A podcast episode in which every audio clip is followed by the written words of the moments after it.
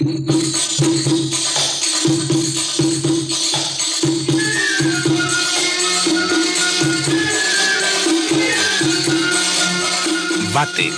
de William Beckford.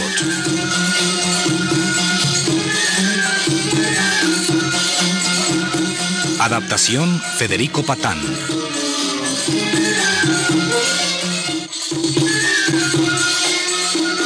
Capítulo 5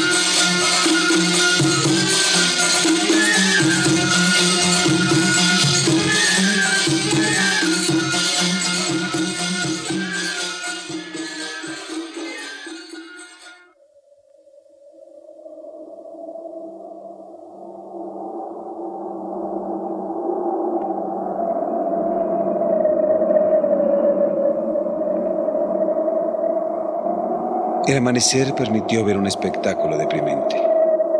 Una caravana en ruina total, de la cual aparecían entre las rocas, por entre los árboles y en los precipicios, trozos de tiendas y de palanquines, pedazos de ropa y fragmentos de muebles, cuando no el cuerpo devorado a medias de un eunuco o de un guardia, de un camello o de un caballo.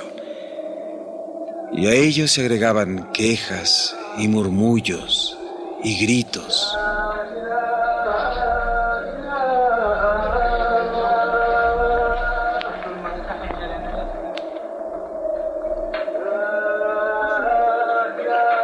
¿Cómo?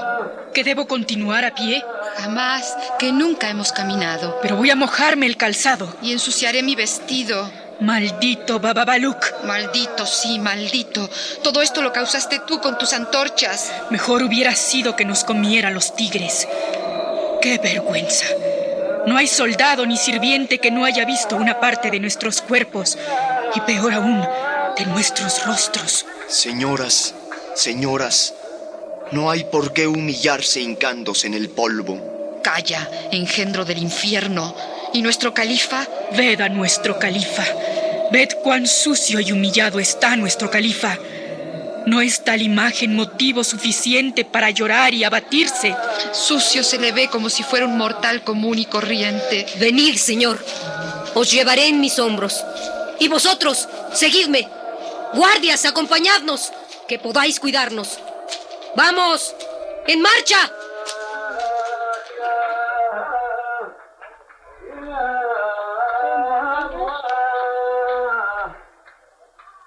De esta manera pronto llegaron al lugar en que las bestias salvajes habían iniciado su carnicería, es decir, a la vanguardia de lo que fuera su caravana.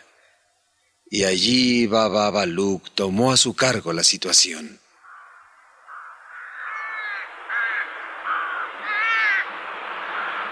Aprovechemos lo poco que aún sirve. A ver, vosotros, recoged esas tiendas desgarradas y preparad para el califa un pabellón donde repose. Y vosotros, recoged aquellas armas. Rápido, reorganicémonos. Guardias, traed camellos, que allí en la lejanía veo algunos. Y vosotros, vigilad que nadie vuelva a sorprendernos. Señor, mientras tanto, descansad en esta tienda rota, sobre este colchón de plumas. Baba Baluk. Tengo hambre. Apetece mi cuerpo esos delicados pastelillos que mis cocineros preparan en hornos de plata, o unos confites ambarinos, o unas uvas de las orillas del Tigris. Señor, nada queda. Y un vaso de vino de Shiraz, Baba Baluk. Puedo ofreceros carne de buitre y un aguardiente de lo menos fino. Baba Baluk. Tengo hambre. Señor, cocinaremos carne de buitre y de lobo, acompañada por hierbas amargas del campo. ¡Ay, Yaur! ¿Dónde me encuentro? ¿Qué rocas terribles son estas? ¿Qué negros valles los que me rodean? ¿Habré llegado a la horrible región de Kaf? ¿Querrá el Simurga arrancarme los ojos como castigo por haberme lanzado a esta aventura impía? ¡Agua! ¡Agua, que me muero de sed! ¿Con qué propósito se nos trajo hasta aquí? Amigos, agua, por el amor de Alá. ¿Querrá el califa construirse otra torre? ¿No acaso los afrits viven aquí y desea conocerlos? Caratis es la culpable. Sí. Señor, señor, tenemos visitantes. ¿Visitantes? No estarás engañándome, Baba Baluk. Helos aquí, señor. ¿Y quiénes son estos enanos? Vivimos en la cima de esas rocas, en una cabaña de juncos y cañas. Las águilas envidian nuestro nido, pues cerca de él un arroyuelo sagrado da agua para nuestra sed y para nuestros rituales. ¿Agua? ¿Habéis dicho agua? Así es, oh Señor. Y diariamente repetimos oraciones que el profeta aprueba. Os amamos, oh caudillo de los fieles, y nuestro amo, el emir Fakreddin, quien también os ama, nos envía con estas frutas para vuestro regalo. Melones, señor, y naranjas, y granadas. Dame fruta, Baba Baluk. Dame fruta. Aunque pequeños, gozamos de la confianza de nuestro amo, quien sabe de las bondades de nuestro corazón. Por ello nos ha nombrado guardianes de estas soledades, en las cuales vivimos para auxiliar a quienes se extravían. Y así ocurrió que anoche, mientras leíamos el sagrado Corán en nuestra celda, un súbito huracán apagó nuestras luces y sacudió nuestra habitación. Por dos horas reinó una terrible oscuridad. Y entonces escuchamos a la distancia el sonido de las campanillas de vuestros camellos. Y nuestros oídos se llenaron con gritos lamentables, rugidos espantosos y sonar de timbales. Helados de terror, creímos que el ángel exterminador había lanzado sus plagas contra la tierra. En medio de esas reflexiones melancólicas, percibimos en el horizonte llamas del rojo más oscuro y en pocos momentos nos vimos cubiertos por escamas de fuego. Pasmados ante tal suceso, tomamos el libro que la gran inteligencia dictó y arrodillados, a la luz del fuego que nos rodeaba, leímos lo siguiente. No confíes en nada, sino en la misericordia del cielo. La única ayuda posible proviene del profeta. Hasta las montañas de Kaf tiemblan, mas no así el poder de Alá. Tras pronunciar esas palabras, nos sentimos consolados y cayeron nuestras mentes en un reposo sagrado. Vino un silencio y entonces oímos una voz surgida del aire que nos decía, Servidores de mi fiel servidor, bajad al feliz valle de Fakreddin y decidle a él que se le presenta la oportunidad de saciar la sed hospitalaria que vive en su corazón. El caudillo de los creyentes se encuentra perdido en estas montañas y necesita ayuda. Obedecimos con alegría la misión encomendada y nuestro amo, lleno de celo piadoso, con sus propias manos puso en esta cesta los melones, las naranjas y las granadas que os envía. Y él mismo está por llegar. Viene con cien dromedarios cargados con las aguas más puras. Y besará el borde de vuestra túnica. Y os invitará a su humilde palacio que situado en medio de estas desolaciones parece una esmeralda montada en plomo. Todo esto ha conmovido mi corazón. Rezaré a Alá. Os dejaremos solo, señor. Y si antes de rezar consulto las tablillas mágicas que Karatis me dio antes de mi partida, sabio será no descuidar ningún aspecto. Aquí veo unos caracteres en rojo. Un mensaje que me dice, Cuídate de los doctores viejos y de sus mínimos mensajeros. Desconfía de su mentirosa piedad. En lugar de comer su fruta, empala a quien te la traiga. Y si cayeras en la tontería de creerlo, el portal del palacio subterráneo se cerrará ante ti con tal fuerza que tu cuerpo quedará en pedazos y los murciélagos anidarán en tu vientre. ¿Y qué significa esta horrible rapsodia? Bababaluk. Señor. Cuida que atiendan como nobles huéspedes a los enanos. Y en cuanto llegue el emir Fakreddin, tráelo a mi tienda. Así se hará, señor. ¿Qué supone el Yaur? ¿Que voy a perecer de sed en estos desiertos cuando puedo refrescarme en esos valles deliciosos llenos de melones y pepinos? Maldito sea el Yaur y su portal de ébano. Bastante lo he servido ya. Además, ¿quién osará prescribirme leyes? ¿Prohibirme a mí entrar en el palacio de nadie? ¿A mí? ¿Vatek? Señor, el emir Fakreddin ha llegado. Lo acompañan cien ancianos de barba gris montados en cien dromedarios, y cada uno de esos ancianos trae un Corán en la mano. Hazlos pasar.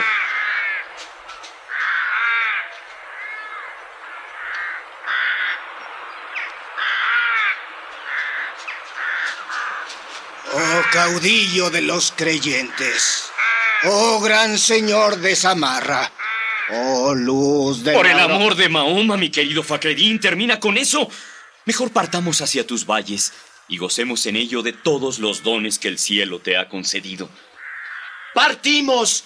¡Preparaos todos! ¡Partimos!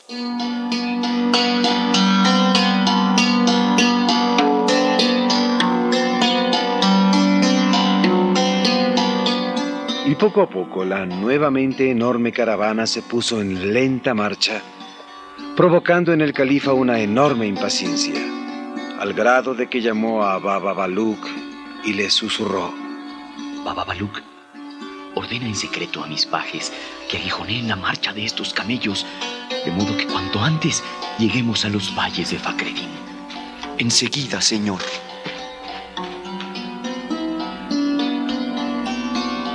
Y al poco tiempo los camellos aceleraban su paso, poniendo en terrible predicamento a los viejos acompañantes del emir Fakreddin, cuyos torpes reflejos les impedían mantener una pose digna de sus años. Viéndolos así, sacudidos, las esposas de Batek rompieron en risas burlonas y en comentarios mordaces.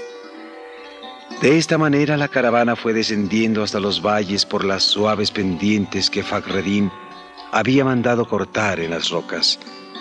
Cruzaron frescos arroyos, amplios bosques de palmas y llanuras cubiertas de flores. Al cabo, la caravana entró por un camino bordeado de arbustos floridos que desembocaban en un enorme edificio de piedra franca, al que coronaban nueve cúpulas y adornaba un número igual de puertas de bronce.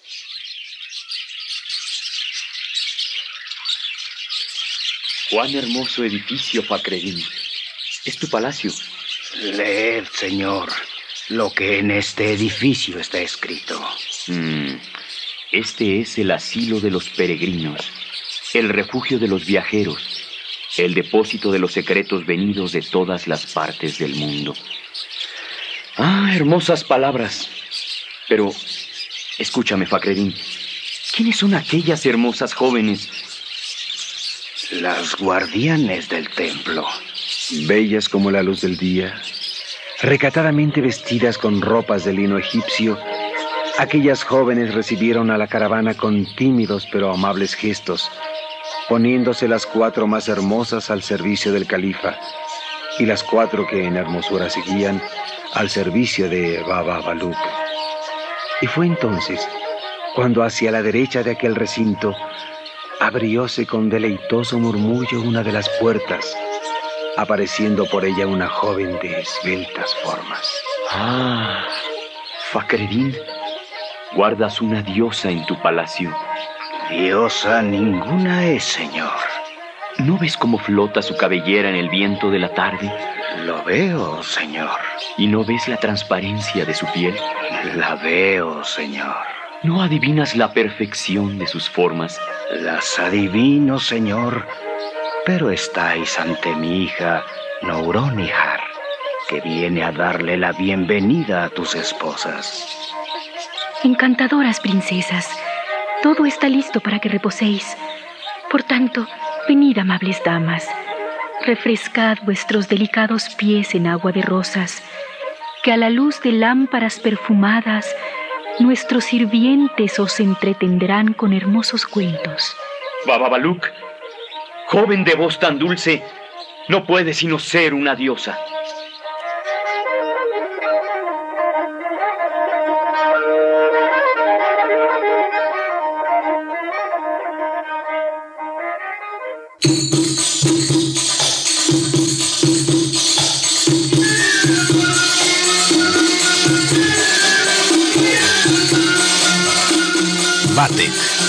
William Beckford.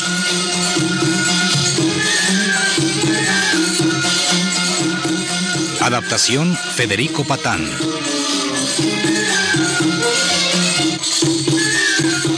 Actuaron en este capítulo por orden de aparición César Arias, Angélica Aragón, Mabel Martín, Margarita Castillo, Alfonso Bullegoiri, Juan Stack, Raúl Sierra, Eugenio Castillo, Carlos Mendoza y Ricardo Lezama.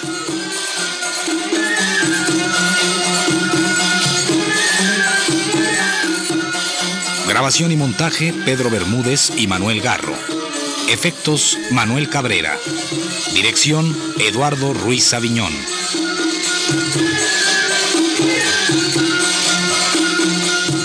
Una producción de Radio UNAM.